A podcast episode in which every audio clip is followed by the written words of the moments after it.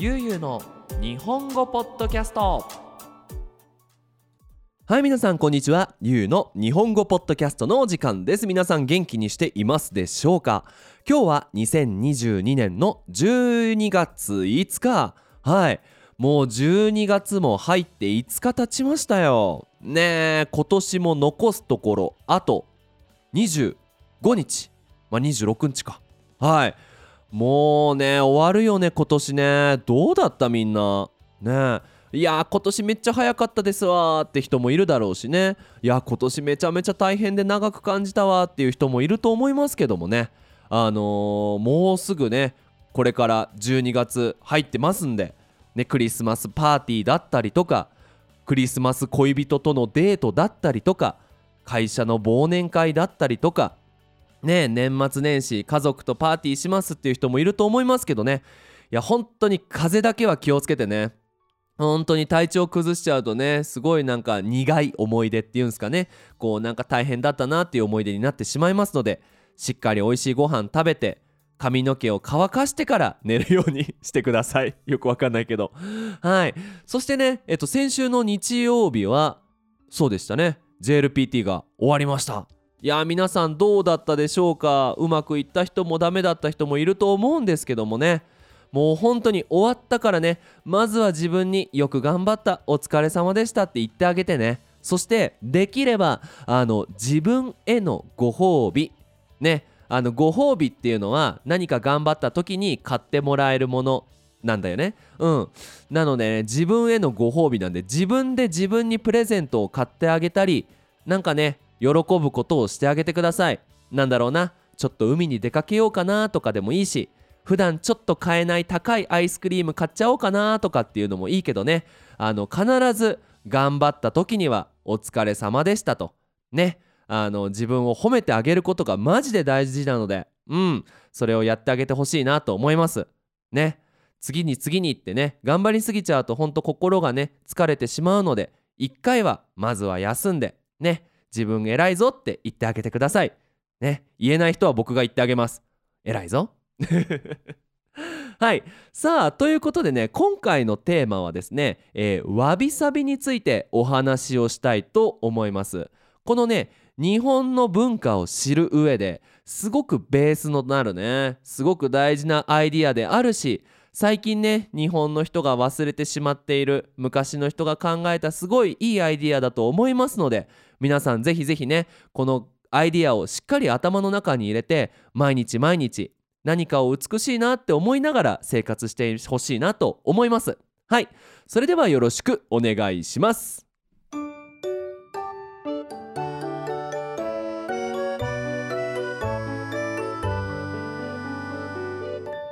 ゆうゆうの日本語ポッドキャスト。はい。さあわびさびなんですがこの言葉2つの言葉からできています。わびとサビです。これね2つね別のアイディアになります。うん。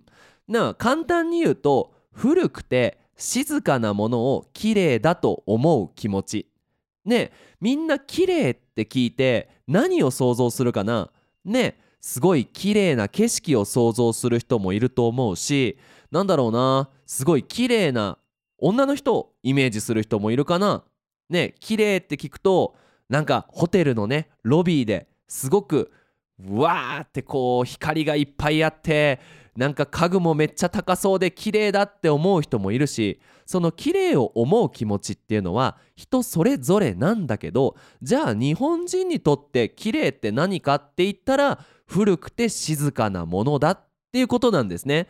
まあ、確かにさみんなジャパニーズビューティーね日本の綺麗なものをこうイメージした時にお寺だったりね静かな庭だったりねなんか竹の竹林とかになるのかな？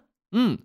いろんなものを想像すると思うんだけどイエーイパーティーライトいっぱいイエーイフーみたいなものは綺麗ってかなんかじゃ特に日本ではね綺麗だって感じないんじゃないかなと思うしみんなもその感覚は分かってくれると思うんだよね。うん、じゃあそれがねどこから来ているのかっていうのをまあ簡単にね歴史をまあ見ながら見ていきたいと思います。はじめ ごめんね。そのスタートは詫び。一つ目ね。詫びっていうのは静かでシンプルなものを綺麗だと感じる感覚アビリティなんですね。静かでシンプルなもの。なんだろうね。みんなあるかな？ね僕は後で紹介するんだけどこれ人それぞれあると思うんですよね。なんか聞いた話によるとねあのアップル iPhone 作ってるねアップルで昔働いていたスティーブ・ジョブズさんはこのわびっていうのをねすごく大切にしてシンプルで美しいものっていうのでなんか iPhone を作ったみたいな話を聞いたことがありますけどもね。ねどうなんでしょうね。はい。まあこのわびっていうね考え方は室町時代これね1336年からスタートしますけどもまあ今から約1700年じゃないな。700年くらい前か。ごめんごめんごめん。700年くらい前にね。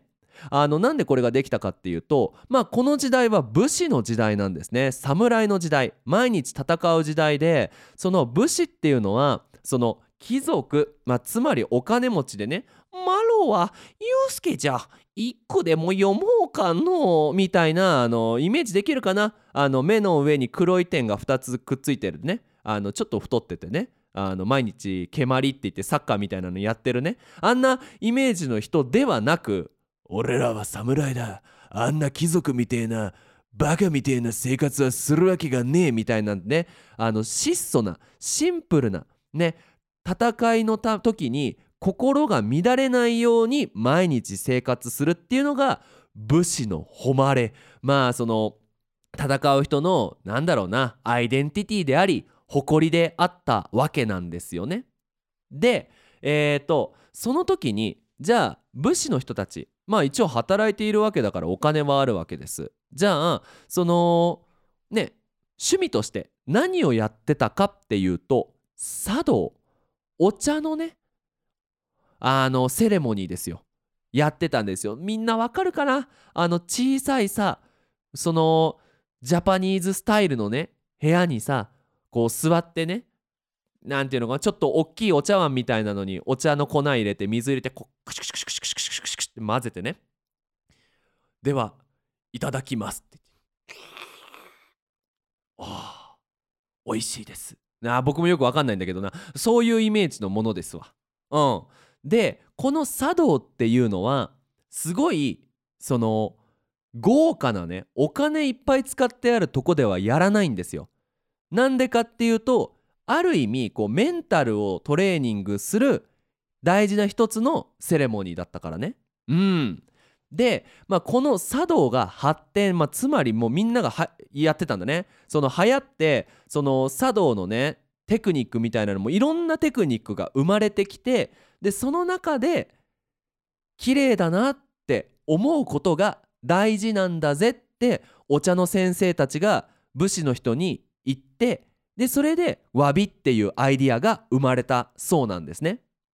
であのちなみにねそのみんな京都に、ね、旅行行ったことあると思うんですけどあの金閣寺銀閣寺っていうねあのお寺があるんですよ。こう名前から言うとね金閣寺っていうのは金色でね銀閣寺は銀色なんじゃないかって思う人がいるんですけど金閣寺は確かに金色なんだけど銀閣寺はもう本当にシンプルでもうザ・わびもうわびを持ってるわびアビリティを持っている人が銀閣寺に行くともうめちゃめちゃ美しい全てが美しいと感じられるね。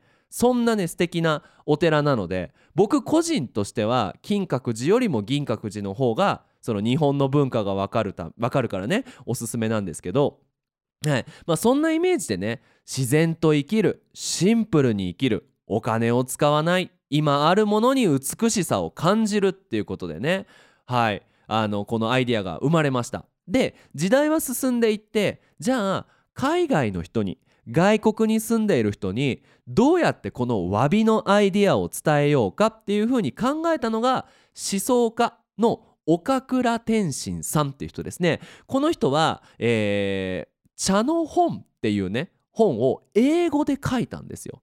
要はお茶のね茶道お茶のセレモニーの世界をみんなに伝えようと英語で本を書いてその中で「サビ」っていう言葉ね Japanese サビ is beautiful とかそう言っても What サビみたいになっちゃうからね。あの ごめんね僕の下手な英語で。でそのサビっていう言葉をどうやって、えー、表現したかっていうとあの不完全。なんだろう。英語でわかんねえんだけどさ不完全って imperfect unperfect 要はパーフェクトじゃないってことね。ごめん。そのパーフェクトじゃないことが美しいんだっていう風に書いたんですよ。これすごいよね。当時さ美しいものを見た時に分かんない。完璧だっていう風に。完璧だっていう風にこうコメントが出ちゃうところをなんて完璧じゃないんだ美しいって言わなきゃいけない。これがお茶の世界なんですよっていう風に紹介したんだよね。うん。みんなもわかるかなこの気持ち。うわー完璧じゃねえな。美しい。いや思わないよね。俺は俺は思えないと思うんだけど。もうちょっと説明していくと分かりやすくなるから進めていくね。でこれ何かっていうと見た目ばっかりじゃないと。すごいものじゃなくていいと。お金をかけないシンプルなものをいいって思うことが大事なんだよって。確かに完璧っていうのをイメージすると何て言うのかなちょっとこう自分からは遠いもの。ねすごいお金持ちの人が感じられるような世界って感じちゃうよね。でも詫びの美しさはお金をかけないからこそシンプルだからこそ感じられるんだっていうんだよね。つまり今のコンディションにいい思えたらそれはあなたに詫びスキルがあるっていうことなんだよねうん例えばね僕が詫びを感じられるものは2つあるんだけど1つはコーヒーミルって言ってコーヒーの豆をこうクルククククククつってこう粉にする機械なんですよ。なんでかっていうとねコーヒーミルって高いお金を出せばあの電動の電気を使ってブーって言ってあのコーヒーの粉を作れる機械があるんだけど僕はあえて手動手で回す安いコーヒーミルを買ったんだよね。で確かにあのまあ、機械に比べたらちっちゃいしな。うん。まあなんかお金持ち感はないんだけどでもその小ささだったりちょっと完璧じゃないじゃん便利じゃないんだけどその不便さがおしゃれだないいなってなんかこうなんだろうなこう子供じゃないけどもさこう可愛いなってあの自分のペットじゃないけどなんかこうなんかできなくて可愛いなって思う。なんかそんなねすごく愛着。ね、大好きだっていう気持ちがコーヒーミルにあるんですけどこれも一つの詫びだと思うんですよ。うん、もう一つはフレンチプレスって言って今度コーヒーをね入れる機械なんだけどこれも電気を使わないであの本当にね何て言うのかなこう水を入れるポットみたいなあのー、ね銀色のねあのー、まあもう道具なんですけど、まあ、そこにコーヒー入れてお湯入れて最後に上からギューってこう何ていうのかな蓋みたいなのをこう下に落とすとコーヒーが沈んででコーヒーができるんですけどこのコーヒーミルとフレンチプレスっていうのはシンプルなんですよ。で見た目もすごくシンプルなんですね。うん、でそれに良さを感じるっていうのはすごく生きていく中で大事なアビリティだって言わ言われてるんだよね。でそのさっきも言ったんだけど僕らってさこう毎日生活していくとねこう見た目が良いもの新しいものすごいものっていうのが欲しいじゃないですか。なんだろうな。例えばだけど携帯とか。ね。その携帯ってさ毎年毎年新しいものが出て新しいなんだろうな。あの機能がついてね。今年の iPhone はカメラがやばいぜみたいなね。うん。今年の、えー、なんだろうな。新しいスマートフォンはなんとえー、ビデオを2時間も続けて撮ることができますよみたいなね。新しい機能を見ては僕らはわあすごいなと。今年も iPhone 欲しいなって思っちゃったりするじゃんね。うん。ね。あとはこうすごいもの。なんだろうな。僕なんかで言うとあのパソコンとかがそうかな、うん、もっといいものもっとすごいものもっと高いものっていう風にね。やっぱ欲しいものっていうのは喉の渇き要はなんか水飲みたいっていう気持ちとさ同じで飲んでも飲んでも乾いてしまうわけですよ。それに対して今持ってるものがいいって思えたらもっとね心に余裕ができる。なんだろうな心にスペースができてふってなんか急がない気持ちになる。これは今ねこの競争社会って言われてる、まあ、つまりもっと俺がすごいもっと俺がすごいっていう風にみんなと競争している時代においてねすごく大事な考え方なのかなって思います。ねなんかさあの昔から使っている大事なものとかあったらそれにねみんなは詫びを感じてるんだと思うしあのお金を使わないねあのシンプルなものをあのお店に行った時にねあえて自分で探してみたりしてもいいかなって思う。なんだろうな。電気を使わないで使える道具だったりとかね。うん。そういうのを見つけてみると詫びスキルが磨かれるんじゃないかなって思います。はい。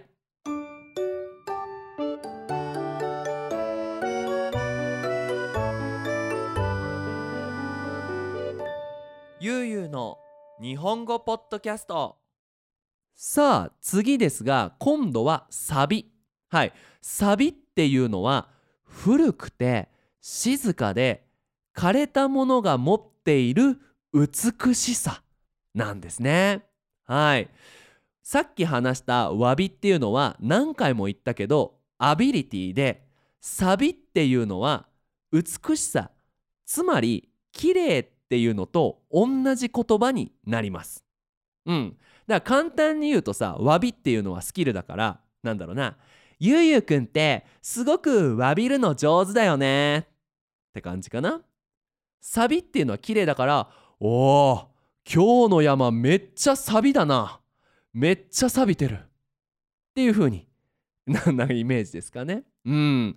あのサビって皆さん聞くとねあの何、ー、て言うんだっけ？あの鉄がさたくさん雨をねこうかぶってかぶってじゃないけどね。あの雨に降られた鉄がこう茶色くなるのをサビって言いますよね。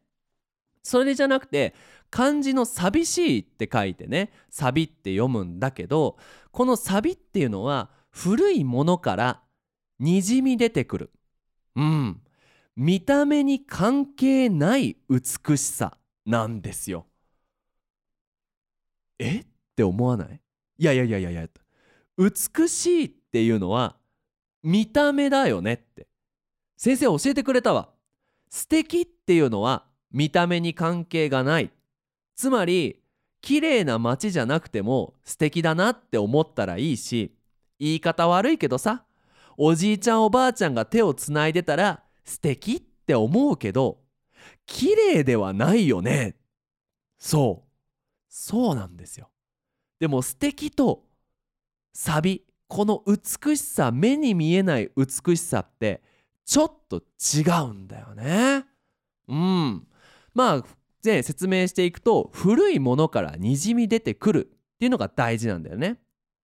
であとなんでねこのサビっていうのは古いものからにじみ出て目に見えないのかっていうと変わらないでほしいっていう思う気持ちが美しさになるんですよ。難しいね。簡単に言うと僕の例を出していくとねえっ、ー、とお父さんからもらった時計があるんですよ。これ、えー、僕が結婚した時だからえっ、ー、と6年前にお父さんからもらったんだよね。で俺そっから時計買ってないんですよ。でこれからも買うつもりはない。で確かに時計って今ねアップルウォッチとかあのー、なんだっけギャラクシーウォッチとかさあのー、なんていうのスマートウォッチすげえ便利な時計っていっぱい出てきてるじゃないですか。でもうちの父さんからもらった時計っていうのはもうオーソドックスな腕時計。できることは時間にを測るっていうか時間を調べる。時間を見ることしかできないんだけどこれって変わらないでほしいなってずっと持っていたいなって。そこから見えるこの時計って綺麗だな美しいなっていう気持ちはもう何て言うのかな見た目だけじゃなくてこのお父さんからもらったっていう思い出と大事な気持ちとが全部一緒になって感じられる美しさなんだよね。うんまあそれだけじゃなくてあの実はねうちの竹森ファミリーはこうなんか時計とはね縁があってうちのじいちゃんがね、えー、お父さんだ父方のおじいちゃんだお父さんの方のおじいちゃんながそのお父さんにその会社に入って「ねおめでとう」っていうので時計をプレゼントしたんですよ。で正直うちのおじいちゃんはそんなお金持ちではなかったんだけど頑張ってねそのお父さんにお仕事頑張ってねって言って気持ちとおめでとうっていう気持ちでその時計をねプレゼントしたらしいんですよ。で父さんはその時計を未だに使ってるんですよ。すごくない？だって父さん今65歳なんだけどえー、時計もらったのが新卒大学卒業したばっかりだから22歳の時だよね。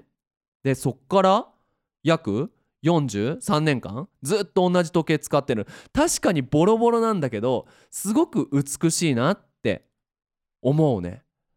いやそこに出てくる気持ちっていうのは美しいなって思います。であと、まあ、クラスであの出たねサビ。この古くてじゃないんだけど静かで綺麗でこう見た目にだけじゃない何かを感じる美しさ聞いた時に女の人の立っている姿これも一つのサビなんじゃないかなっていう話が出たんですよ。確かに年齢関係なく綺麗に立っている姿っていうのはその人が持っているライフスタイルだったり人生であったり考え方っていうのが出ると思うんですよ。うん。だから綺麗に立っている女性って年齢が何歳になってもわわなんか綺麗だなって素敵だなって美しいなって思う気持ちってみんなわかると思うんですよ。え？わかんない？うそーん。そう。それも一つのサビなんですよ。うん。だからその一つはあのみんなが持っているみんなが住んでいるみんながこう感じているものでね古くてそのなんかねあもう終わってしまうっていうようなねあの感覚を持った時にそれが美しいんだよって思うのが大事あともう一つは美しさはその見た目だけじゃないっていうねなんかどうしてもさ我々人間はさややっぱかっこよくなりたいしやっぱ綺麗になりたいってみんな思ってると思うんですよ。うん。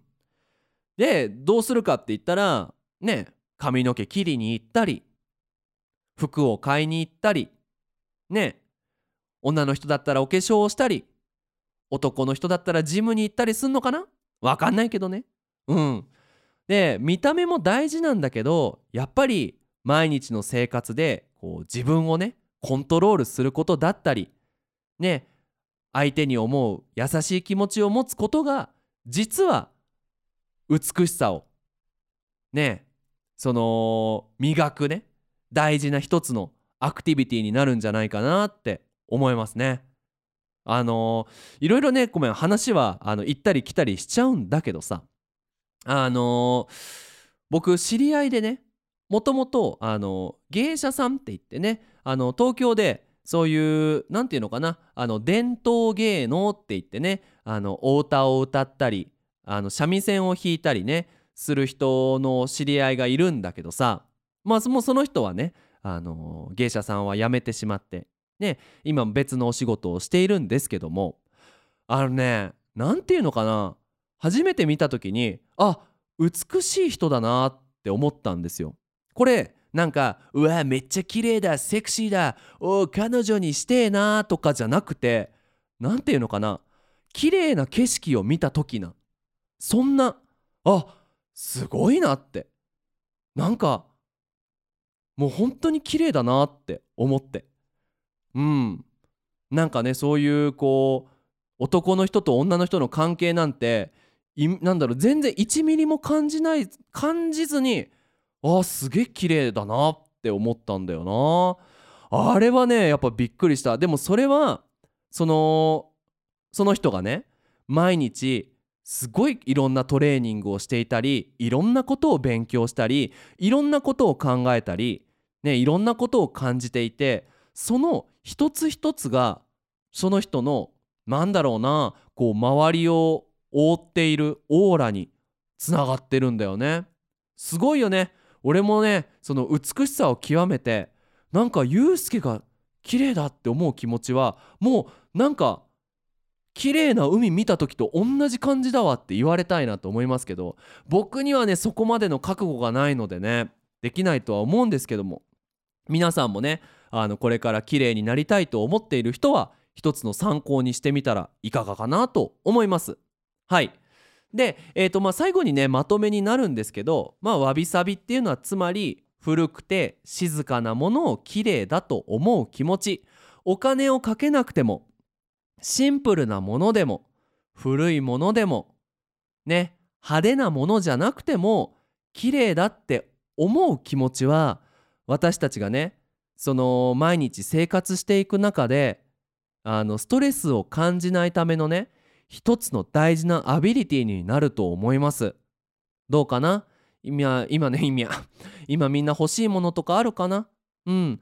ね欲しいものがあるとかどうしても買いたいものがあるってなった時に一回ねこのわびさびのことを思い出してこれもっとシンプルで静かなもの派手じゃないものにできないかなって思うとだんだんね生活のリズムが良くなってきてひいてはね最終的には自分がねこうまとっているオーラ自体も美しいものになっていくかもしれませんのでねチャレンジしてみてくれたら嬉しいなと思います。はい。ということで今回はわびさびについてお話ししました。クラスではねもっと細かくこのわびだったりサビだったりっていうのをね勉強してあの日本のね写真とかも見ながら会話のレッスンをしていますのでもし興味がある人がいましたらぜひぜひ悠々日本語アットマーク gmail.com までクラスのインフォメーションが欲しいですよと聞いてください。そしてね、えー、とこのゆうの日本語ポッドキャストついにねオフィシャルディスコードサーバーもできました。今ねメンバーがだいたい300人以上いてねあの参加してる人はそんなにいっぱいはいないんだけどそれぞれねあのー、それぞれの日本語のレベルでチャットをしたり好きなアニメをね共有したりしていますので参加してくれたら皆さんの日本語の勉強がもうちょっと楽しくなるかなと思います。はい。それでは引き続き日本語の勉強頑張ってください。それじゃあまたね。バイバイ。